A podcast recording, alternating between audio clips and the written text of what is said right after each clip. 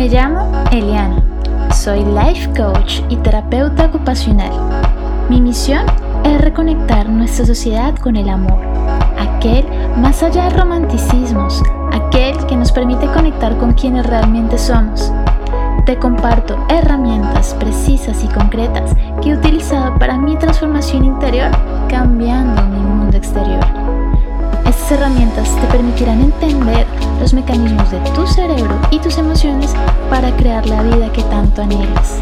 En cada episodio te comparto mensajes para despertar en ti esa versión que vive sin límites, que vive sin fronteras, que vive en su máxima expresión y su mayor potencial, conectándote con Dios, con el amor y con tu real esencia. Bienvenida a un nuevo episodio de Vida sin Fronteras. Quiero compartirte una entrevista muy especial que hice a Ana Lucía Moreno.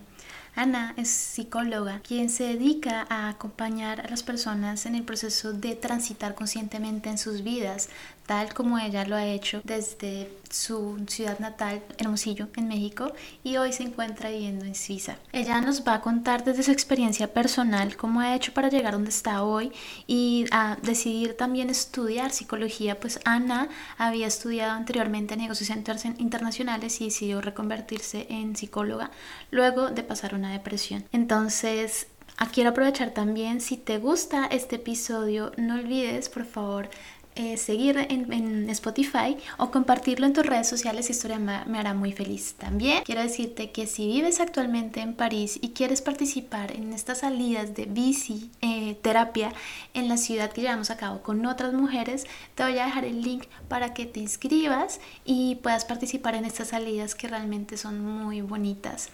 Entonces paro mi bla bla bla y los dejo con la entrevista.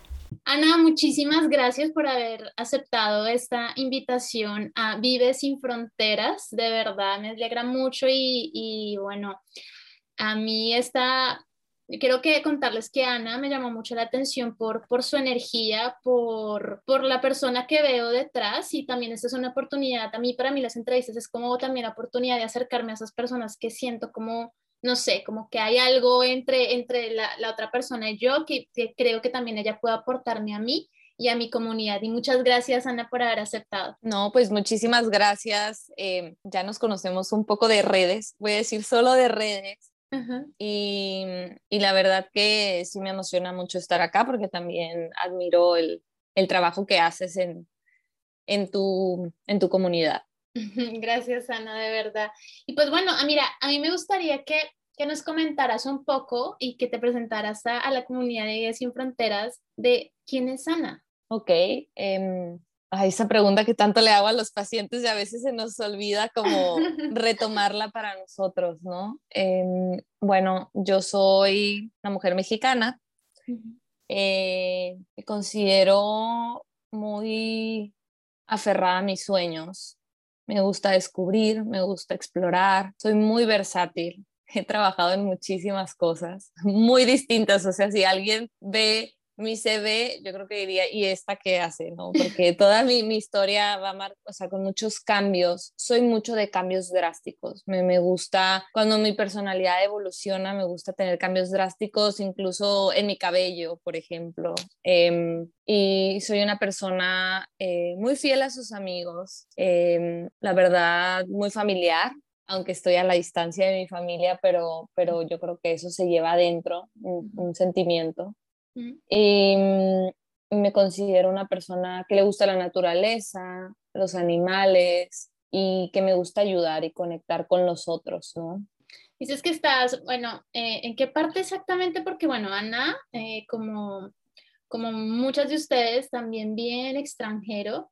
¿Y dónde vives exactamente, Ana? Eh, vivo en, en se escribe con V las dos, Bebé para los latinos, em, en Suiza. Mm. Eh, estoy como a una hora de Ginebra, porque creo que Vevey no aparece en, a veces en el panorama internacional, aunque está aquí la empresa Nestlé, que es como lo que se conoce. Si ah. buscan a Charles Chaplin, también por acá vivió sus últimos años, en aquí justo arribita en esta ciudad. Y estoy eh, viviendo eh, el pueblo está, bueno, la ciudad está cerca del lago, está cerca del lago Alemán, que es uno de los lagos, me parece que más grandes de Europa, si no es que es el más. Y Ana, ¿y cómo, cómo resultaste una mexicana de Hermosillo en Suiza?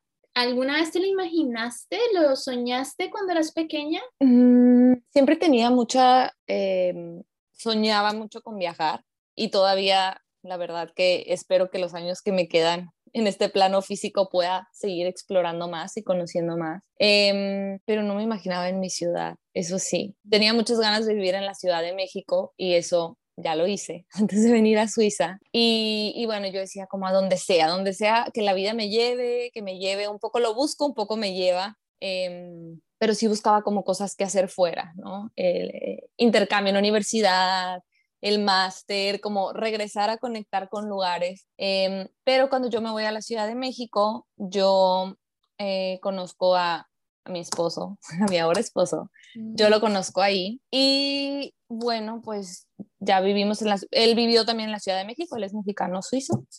Y bueno, decide regresarse, me dice, ¿te gustaría, bueno, antes de regresarse me dice, ¿te gustaría intentar vivir en Suiza? Y yo digo, pues, pues sí. O sea, la verdad, como que no tenía mucha idea tampoco de qué era Suiza, porque claro, están yo pienso que están como estos lugares que tenemos nosotros, París, Madrid, Londres, sabes, en tu mente, que son muy, conocidos. Pero Suiza. Suiza era como queso, chocolates, vacas y. Es cierto, sí. No sé. no me imaginaba nada más que eso. Em, y bueno, pues ya llegó el año pasado. Justo ¿Cómo a fue principios. decisión, justamente? Porque pues me imagino que tú ya tenías una vida establecida en Ciudad de México y hacer ese cambio por, por amor, por seguir a tu pareja. ¿Cómo fue eso? ¿Cómo lo viviste? Bueno, yo aquí sí voy a decir algo que no digo que a todo mundo lo haga, pero porque eso es de que uno cree en esas cosas. Pero eh, yo el año que lo conocí a él, yo así como que hice una lista y lo, lo, lo decreté. Y mm, había tenido como algunas malas experiencias en relaciones, un poco machistas, voy a decir. Entonces yo decía, bueno, que esta persona venga como un poco evolucionada en su mentalidad y tal, ¿sabes? Entonces cuando yo lo conozco a él, yo siempre dije, estoy abierta a que vayamos a vivir a donde sea, ¿no? Si él quiere vivir en mi ciudad, si es Ciudad de México, aunque creo que el, el estrés de la ciudad ya me estaba consumiendo mucho. Estaba súper enferma, tuve varios diagnósticos mal hechos, antibióticos, sea, ya muy caótico mi cuerpo también. estaba em, pidiendo un cambio, seguramente. me estaba pidiendo un cambio. sí, sí. Y bueno, mi consulta, cuando tomamos esta decisión, yo planifico todo a cómo mis pacientes se puedan ir cerrando sus, sus ciclos en terapia y no tomar pacientes nuevos, eh, porque yo decía, me veo en otro lugar, pero no sé en qué otro lugar. un poco así, dejé la decisión abierta, no estaba aferrada a vivir en Ciudad de México, ¿no? Em, y entonces, bueno, pues se presenta esta oportunidad y digo, ¿por qué, ¿por qué no? Eh, yo me vengo acá de visita el año pasado, yo todavía no iba a venir a vivir acá. Mm. Vengo por dos meses, empieza la pandemia y me quedo encerrada. y entonces fue así como un shock un poco, que debo decir que ahora en marzo que regresé a México y como que hago este cierre ¿sabes? Este ritual psicológico de cerrar ya un capítulo ahí. Eh, digo, claro, el año pasado, eh, si en una cosa mantuve como siempre mi enfoque y que lo amo, fue en la consulta en línea, o sea, en el espacio terapéutico, pero me veo todo lo demás y digo, o sea, como todo fue tan rápido que no siento en qué momento pasó que ya es aquí un año y medio, ¿no? Ok, y oye, qué, interesante, qué curioso lo que dices de que, bueno, hay dos cosas ahí que me contaste que me llamaron la atención y me voy a ir primero a una y es que como me abría, me abrí, no, no le puse un lugar específico en el mundo y no tenía que ser específicamente en Ciudad de México fue como una forma también como de desapegarte, ¿no? De, de, de, tu ciudad. Y eso, ¿cómo lo lograste? ¿Cómo que fue lo que te motivó? ¿Cómo decir, bueno, no tiene que ser acá eh, en Ciudad de México? O bueno, eh, no sé si venía inherente también la parte de en México. No sé, o sea, em, ¿tú hablas de este desapego con Ciudad de México o con, con eh, tu país? Con, tu mi país. Pues mira, yo creo que algo que a uno lo puede detener mucho es la familia, ¿no? En mi familia, eh, por el lado de mi mamá, digamos que están en algunas ciudades distintas, pero además em, lo fácil de dejar Hermosillo, que fue mi ciudad, y lo fácil de dejar la Ciudad de México es que mi mamá vive en Estados Unidos y mi hermana vive en Madrid. Entonces, digamos que es como, no hay no hay eso que te jale más a estar, aunque me considero una persona desapegada de, los lugares, apegada a su familia, apegada a su gente, pero desapegada de los lugares. Entonces, eh, de cierta manera también está ese lado positivo de estoy a dos horas de mi hermana, de mi única hermana, ¿no? Ya, ok. ¿Y cómo, cómo siempre se ha sido así, como muy, como, eh, no este apego, sino completamente desapego a los lugares? ¿Siempre lo fuiste así? ¿O fue algo que, no sé, pasó en tu experiencia personal que desarrolló ese desapego a un lugar específico? No, yo creo que es que siempre fue mi personalidad. O sea, incluso me considero como te digo, apegada a mi familia o a la gente que, que amo, mi gente cercana, amigos, así. Pero al mismo tiempo, eh, ese desapego de no te necesito tener físicamente para saber que te quiero. Entonces, pero eso sí, em, bueno, desde que yo tengo conciencia nunca lo sufrí, pero también lo que mi mamá me platica es que siempre fui una niña súper desapegada, que a veces yo podía ir a otros, eh, con su hermana, por ejemplo, a los 3, 4 años y quedarme con su hermana un mes sin ver a mi mamá, ¿sabes? Yo creo que eso ya se trae un poco. Ya, y la mamá lo fomenta también, ¿no? Mi mamá siempre lo fomentó como, bueno, tú ve, tú vas. ¿Tú crees que eso se puede llegar también a desarrollar? Sí, solo que creo que hay contextos que nos lo facilitan y contextos que nos lo complican, ¿no? O sea, uno puede llegar a, desarrollar esos desapegos trabajándolo, como algunas otras personas tendremos que trabajar para desarrollar otras cosas, ¿no? Por ejemplo, en mi caso yo digo el poder echar raíz en un lugar. que esa es mi parte de trabajar, ¿no? Poder echar raíz en un lugar, pero yo creo que sí, sí se puede eh, lograr este desapego o em, digamos que cambiarle el significado que tenemos de apego, el significado que tenemos de, que, de lo que es importante, o sea, de, de, decir, si estoy lejos, la familia no me importa, a decir, no, puedo estar lejos y la familia puede tener mi lugar, sabes, tener, tener definiciones distintas en, en nuestra vida, de resignificar las cosas. Eh, pero bueno, yo creo que como niños y como adolescentes, cuando estamos en un techo, ese techo nos fomentará la libertad o nos fomentará apegos e incluso nos, nos cortará las alas en algunos casos, ¿no? Exactamente. Y es bastante bonito lo que dices, el hecho de que no tengo que estar, eh, no tengo que estar contigo físicamente para demostrarte que te quiero, ¿no? Porque eso también pasa mucho cuando vivimos en el extranjero y es esa sensación de culpa de, de cuando dejas a tu familia y es, wow, yo estoy haciendo mi vida acá, estoy obteniendo cosas incluso mm, mejores a nivel material, digámoslo así, pero estoy dejando a mis papás que tienen cierta edad, que hay posibilidad que se enfermen, o a mis hermanos que se encarguen de mis papás.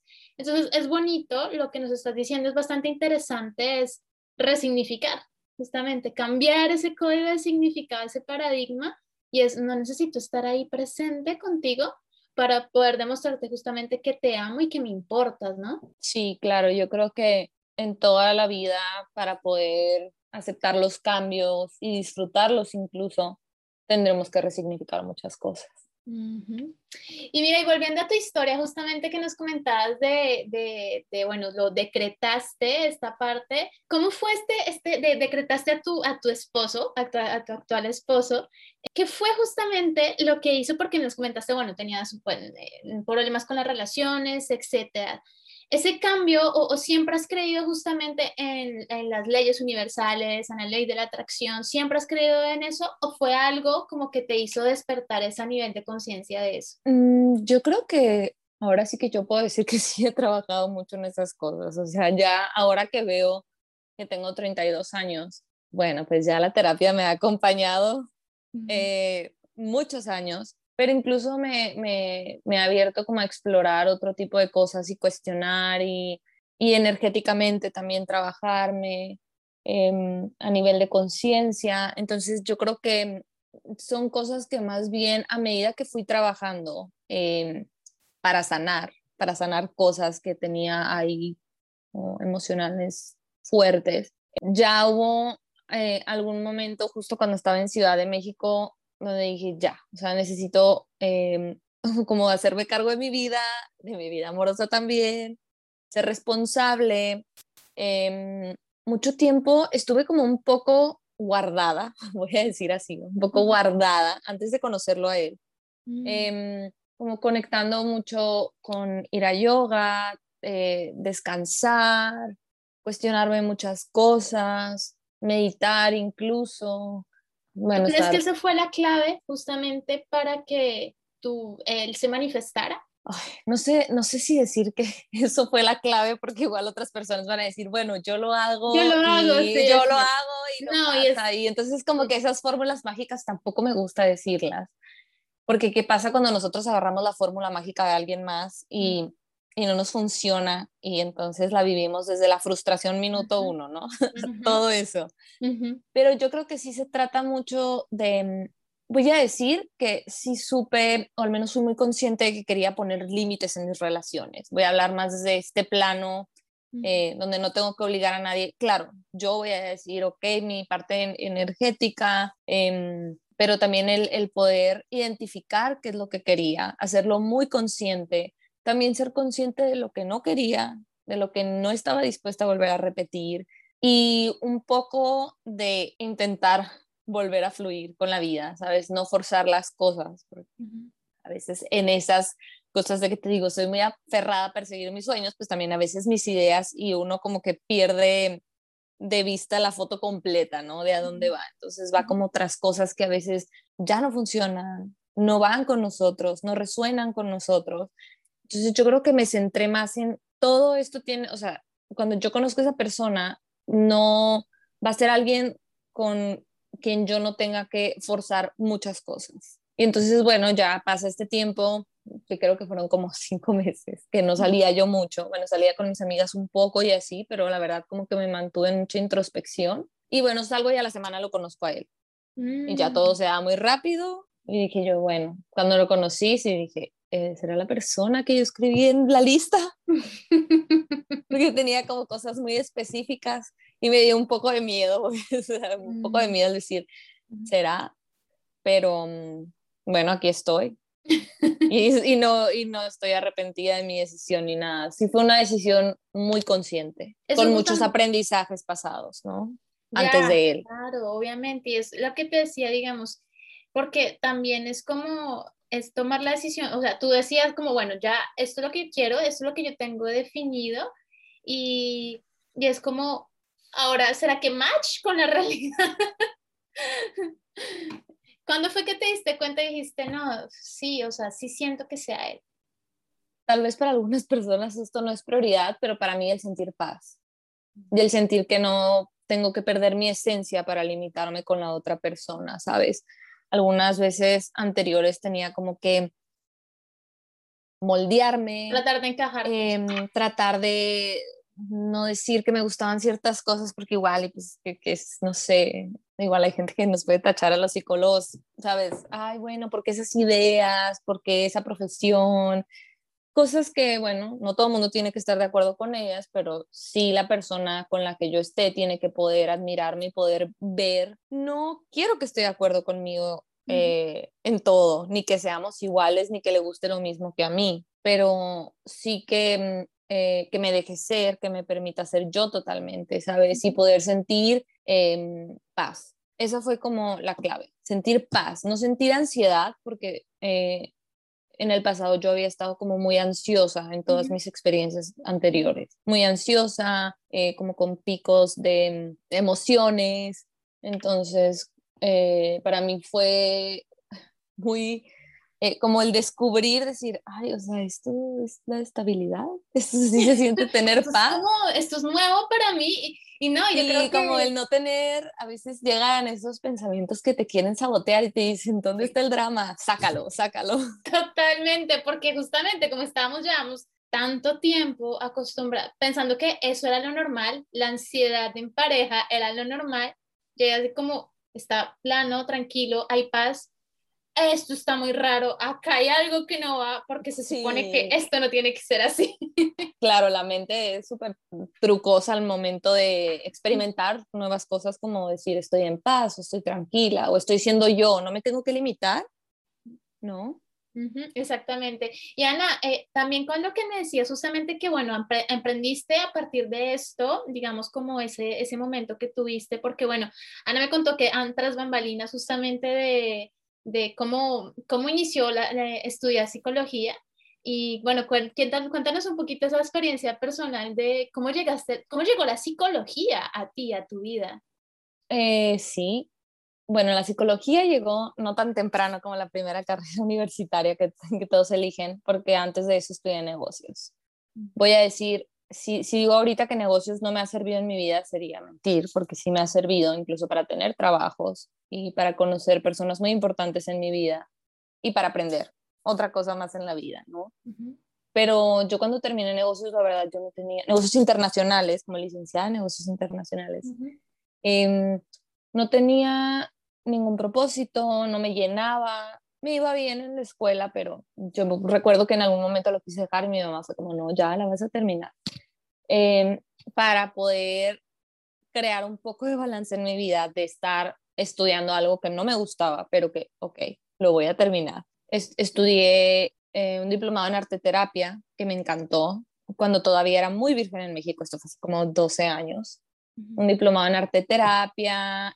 O sea que estudiaste esto antes de hacer psicología. Sí, primero fue negocios. Y mm. entonces negocios, yo dije, no lo quiero terminar, no me gusta. Eh, a veces lloraba mucho. y, y, pero para compensar eso, bueno, em, me empecé a meter en cosas que podía hacer a la par. Entonces, este diplomado de arte terapia, ahí conocí a, a una amiga con la que en algún momento repetimos como dos o tres veces eh, talleres creativos para niños, pero un poco más desde la arte terapia, desde la musicoterapia. Eh, la verdad conocí gente súper linda y me abrió el mundo. Entonces, bueno, eso también trabajé como instructora de pole dance. Entonces ¡Ah, también sé como muchas cosas. Sí, em, creo que conectar con esta creatividad me ayudó mucho como a decir, esto no es lo que yo quiero, pero de igual manera, el estar haciendo esas cosas, yo decía como, no, con, e-", o sea, yo quiero hacer algo más. Y en algún momento, por varias cosas de mi vida, pues yo creo, nadie me lo dijo, pero sí pasé como por una etapa de depresión. Y digo, bueno, o sea, quiero, mm, o sea, tengo, leí mucho, eh, la verdad que mi familia y amigos fueron clave, pero tengo que hacer algo, ¿sabes? Como encontrar el sentido de estar, nada más no, no, no perdida, sin, sin algo que me llene, que me guste. Dije, bueno, ¿por qué no empiezo la carrera de psicología? Yo cuando escojo o elijo cosas, eh, vienen así y digo, sí, claro, esta es la idea. Y entonces así, así es todas las cosas importantes que han pasado en mi vida, la mayoría. Y entro a psicología y desde el día uno lo amé. O sea, dije yo, empecé a sentir como eso conectaba con un poco con esta depresión que yo traía. Y dije, no, esto de verdad me encanta, me hizo sentir feliz, me encantó la gente, que todos tenían como esta pasión compartida por la psicología. Y terminó eso y entonces decido seguirme especializando. Después hice un máster, pero bueno, mientras estudiaba psicología, eh, tenía como niños con los que trabajaba con arte terapia, fui profesora de kinder, entonces estuve muy en contacto, yo creo que con esto de ayudar o de estar en servicio a, incluso en las clases de, de, pole dance, porque yo creo que es muy sanador para las mujeres volver a tener confianza con su cuerpo y quitarte todos esos tabús que existen sobre ellas. Entonces, de cierta manera, este camino ha sido como muy versátil, pero todo lleva a este proceso de concientizar, sanar, reconciliarse. Y bueno, después de que todo esto fue en Hermosillo, me voy a Ciudad de México y a la par de que trabajaba en una oficina, tenía mi consulta en las tardes, noches, fines de semana y y pues así pasaron muchos pacientes por ahí que estoy muy feliz de cómo terminaron sus historias. y aquí sigue ahora online.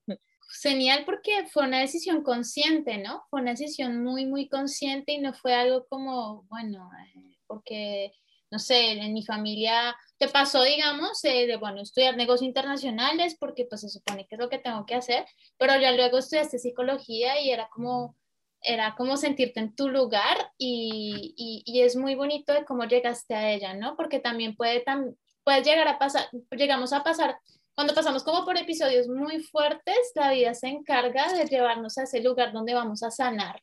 Y en tu caso fue llevarte justamente por la psicología.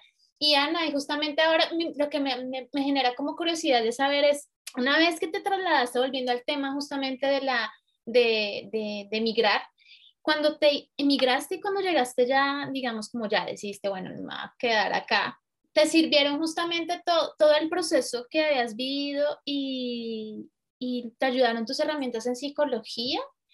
¿Por qué? Porque, ¿Por qué lo digo? Porque siempre, lo, y tú misma me lo estás diciendo, es como tildar al psicólogo como que lo sabe todo y a veces olvidamos que ellos también son personas, que también es una persona. Entonces, ¿cómo, cómo lo viviste tú este proceso? Eh, bueno, antes de, de, de emigrar, que digamos que me tocó quedarme encerrada aquí antes de tiempo, pero yo ya tenía la decisión consciente que eventualmente, mm, tal vez el año pasado en algún punto, iba a migrar, ¿no? O, o este año.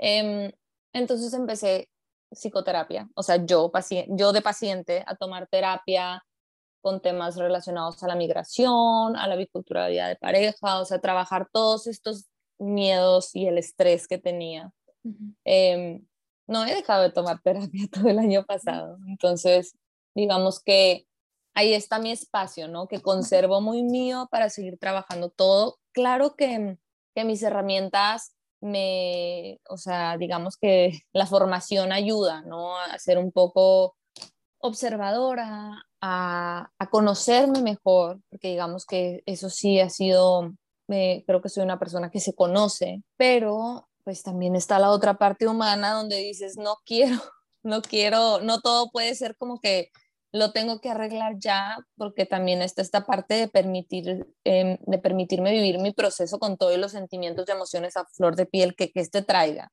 Uh -huh. Y cuando me quiero enojar y cuando quiero llorar y cuando digo no tengo ganas de controlarme, ¿Qué fue lo que más se caiga duro? el mundo. Digamos en ese proceso, ¿qué fue lo más duro que, que digamos como dijiste, oh, me retó, me retó ese manejo? Yo creo que el, ha sido como agridulce, ¿no? No, no puedo decir que o sea, en, en, todo momento ha, han estado cosas buenas y, y, cosas lindas, incluso cosas que yo deseaba, pero al mismo tiempo estar viviendo la migración, eh, yo creo que cuando, cuando me quedo, que empieza todo esto del COVID, una parte de mí decía como que, no me, que, que sí me cancelen el vuelo para que todo se me resuelva y otra parte decía de mí, pero ya me quiero regresar, ¿no?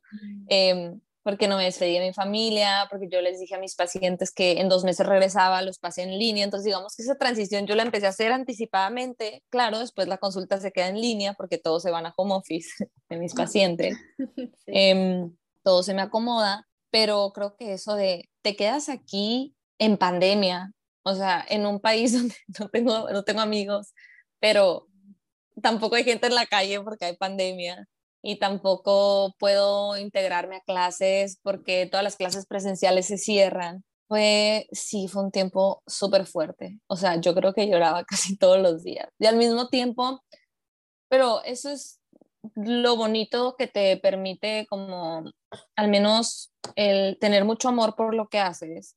Así como que te recojas y, y yo creo que de cierta manera eh, mis pacientes me sanaron también sabes, el, el, estar feliz de compartir un espacio con ellos era como mi, mi, único tiempo favorito del día. Todo lo demás decía así como, me quiero ir, me quiero quedar, no sé qué hacer. Uh -huh. eh, conscientemente sí, me quiero quedar, pero era difícil, ¿no? Es muy lindo justamente cuando estás haciendo, digamos, esos procesos, cuando estás a, ayudando a otras personas que a, a, ayudarlas, o sea, un proceso de contención emocional, pasar depresiones, en tu caso, pasar, digamos, personas con tendencia a algo, digamos, y que en ese momento, cuando mm, haces lo que te gusta, porque pues en mi, caso también me pasa, es como, primero te llegan personas que son como espejos tuyos y es, wow, lo que le estoy diciendo a ella debería decírmelo a mí Y es el momento que vibras muchísimo y sales de ahí. Ellos creen que solamente uno le está aportando a ellos.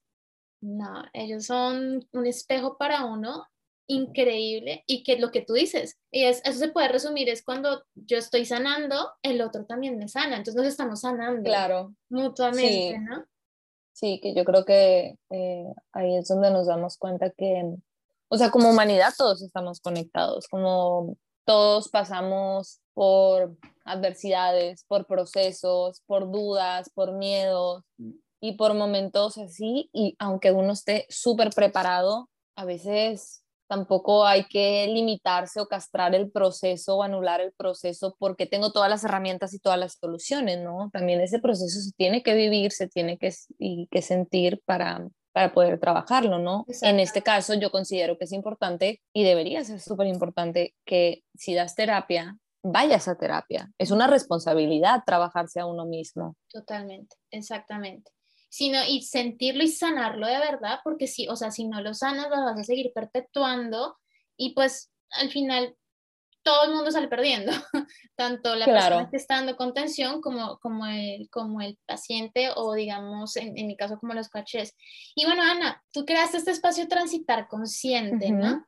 ¿Y, ¿Y, cuál es el objetivo? ¿Cuál es tu sueño, Guajiro, con Transitar Consciente? Em, bueno, Transitar Consciente llegó porque antes le había puesto otro nombre, o sea, como cuando hice mis tarjetas del consultorio y decía yo, pero ni, ni va conmigo, pero bueno, las hice y ya da igual, como estaba en una torre médica, la gente llegaba y... Mm, pero dije, no, necesito un nombre que vaya más conmigo, que resuene más conmigo y llegó este nombre. Yo creo que em, mi meta es seguir acompañando y que la gente se abra a vivir, a vivir sus procesos, digamos que creo que ahí sí ha cambiado un poco mi perspectiva, porque antes era como un poco más ruda en el proceso, pero creo que, que la gente eh, se permita ser y viva sus procesos desde el amor y la compasión. O sea, mi sueño es seguir haciendo ese acompañamiento.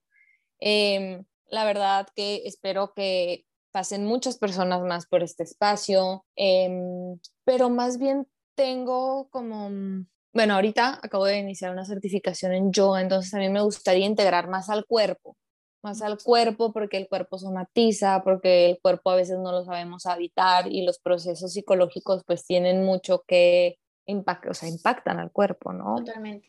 y, y, creo que, bueno, por diversas situaciones, pero digamos que ahora la migración, pues uno le pone como que foco a eso y dice, claro, la migración te, te, te somatiza también muy, muy fuerte, ¿no?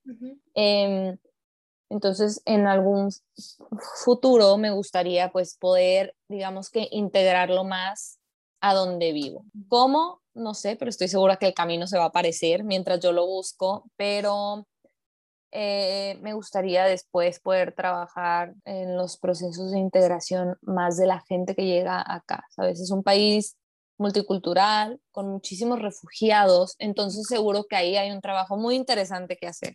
Totalmente, eso es muy cierto. Y, Ana, ¿dónde te pueden encontrar para si quieren tener consulta em, contigo? Sí, mi, en mi Instagram, que es como donde más me contactan los pacientes, que es eh, Transitar Consciente. En la cuenta de Instagram, ahí está mi correo. Ajá. De todas maneras, yo les dejo consciente, SC, con SC. Em, y por ahí me pueden mandar mensajes, ya después eh, les doy mi contacto, número de teléfono, está mi correo también, eh, pero digamos que ahí es como el primer contacto que tenemos. No, de todas maneras, yo les dejo las notas del podcast, justamente ahí si quieren para darle clic y, y, van directamente, a, se irían directamente al Instagram de Ana. Ana, de verdad, muchísimas gracias, sobre todo por, tu, por abrirte, por tu vulnerabilidad, que siempre la vulnerabilidad es nuestra fuerza.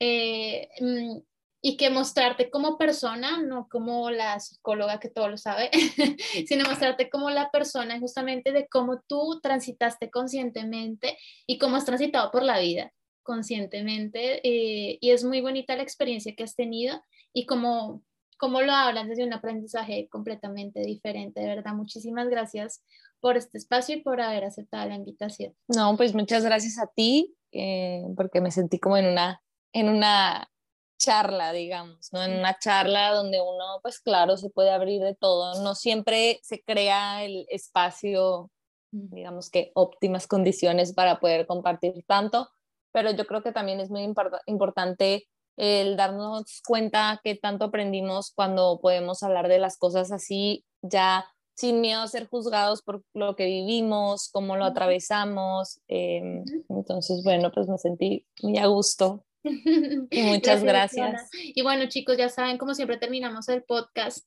soy amor y merezco el amor en todas sus formas y expresiones.